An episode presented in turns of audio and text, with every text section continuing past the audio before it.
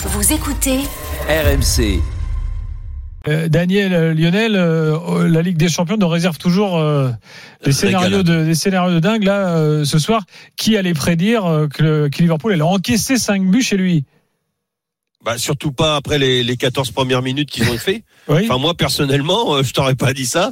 Euh, qu'ils allaient en marquer 5, oui. Mais qu'ils allaient en prendre 5 derrière, non? Euh, franchement, j'aurais pas dit ça. Euh, surtout après les buts qu'ils prennent, quoi. Euh, puisque Daniel veut que je parle des boulettes. Rien de tel, normalement, pour prendre un but de casquette comme ils l'ont pris avec euh, la boulette de, de, de Thibaut Courtois. Euh, ok, la passe n'était pas extraordinaire. C'était un ballon qui, qui rebondissait. Euh, Il y en a qu'un qui a vu le truc, bien évidemment, qui connaît Thibaut Courtois, qui est quand même pas un numéro 10 avec ses pieds, euh, bah, qui a senti le coup? Euh, Salah voit le coup. euh, il se dit bon, l'autre, il va le grand, il va, il, va bien faire une cagade. Il lui met un peu de pression et puis euh, euh, Salah marque derrière. Ça, ça a tout d'un scénario pour enfoncer ton équipe. Et puis derrière, euh, mais moi, tu sais, franchement, je sais pas Daniel, mais ce milieu de terrain aujourd'hui. euh, du, du enfin aujourd'hui il y a pas c'est pas d'aujourd'hui mais là avec Kamavinga un peu plus euh, dans le milieu et puis Valverde et Modric mais c'est eux qui ont mis le why c'est eux qui ont mis du caca dans le cerveau des des joueurs de Liverpool ils ont perdu le match euh, là où où le les Espagnols étaient tout le temps dans leur milieu, ils étaient tout le temps en équilibre. Et ben Liverpool était tout le temps en déséquilibre.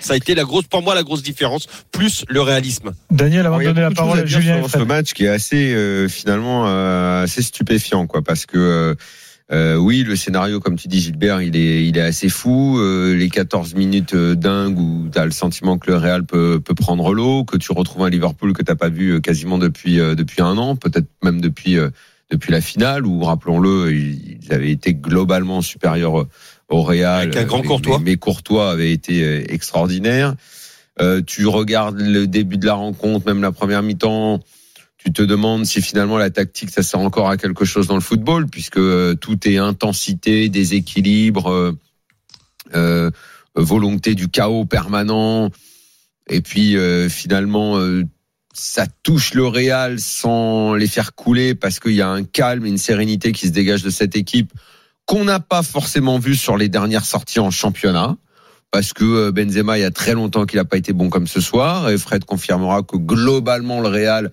sur ces dernières semaines, ne dégageait pas euh, ce, ce, ce truc qu'ils ont euh, en Ligue des Champions, puisqu'on est bien obligé de leur mettre un tampon Ligue des Champions dans le dos.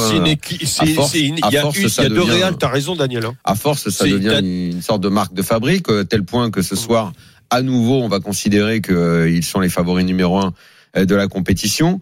Le match 5-2, 5 buts du Real à Anfield, c'est unique. Quand tu regardes le, le- les expected goals et la réussite, ça aussi c'est complètement fou. C'est anormal parce que euh, il y a même pas besoin de cadrer une frappe pour que ça aille au fond avec le Real.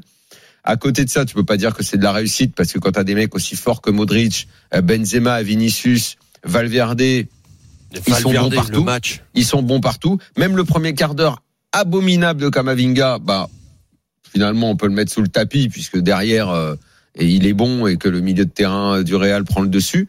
Donc il y a plein de petites choses à dire dans ce match qui est au final extrêmement désordonné. C'est assez désordonné comme match, je trouve. Mais c'est incroyable de voir un Real. Moi, je suis d'accord avec toi, Daniel. Un Real à deux visages. Enfin, je sais pas, euh, Fred en parlera mieux que moi, mais j'ai l'impression qu'il y a, il le Real en coupe, euh, en coupe des champs, enfin, dans la Champions League, et le Real en championnat. Euh, pas du tout le même visage. Enfin, j'ai pas cette impression.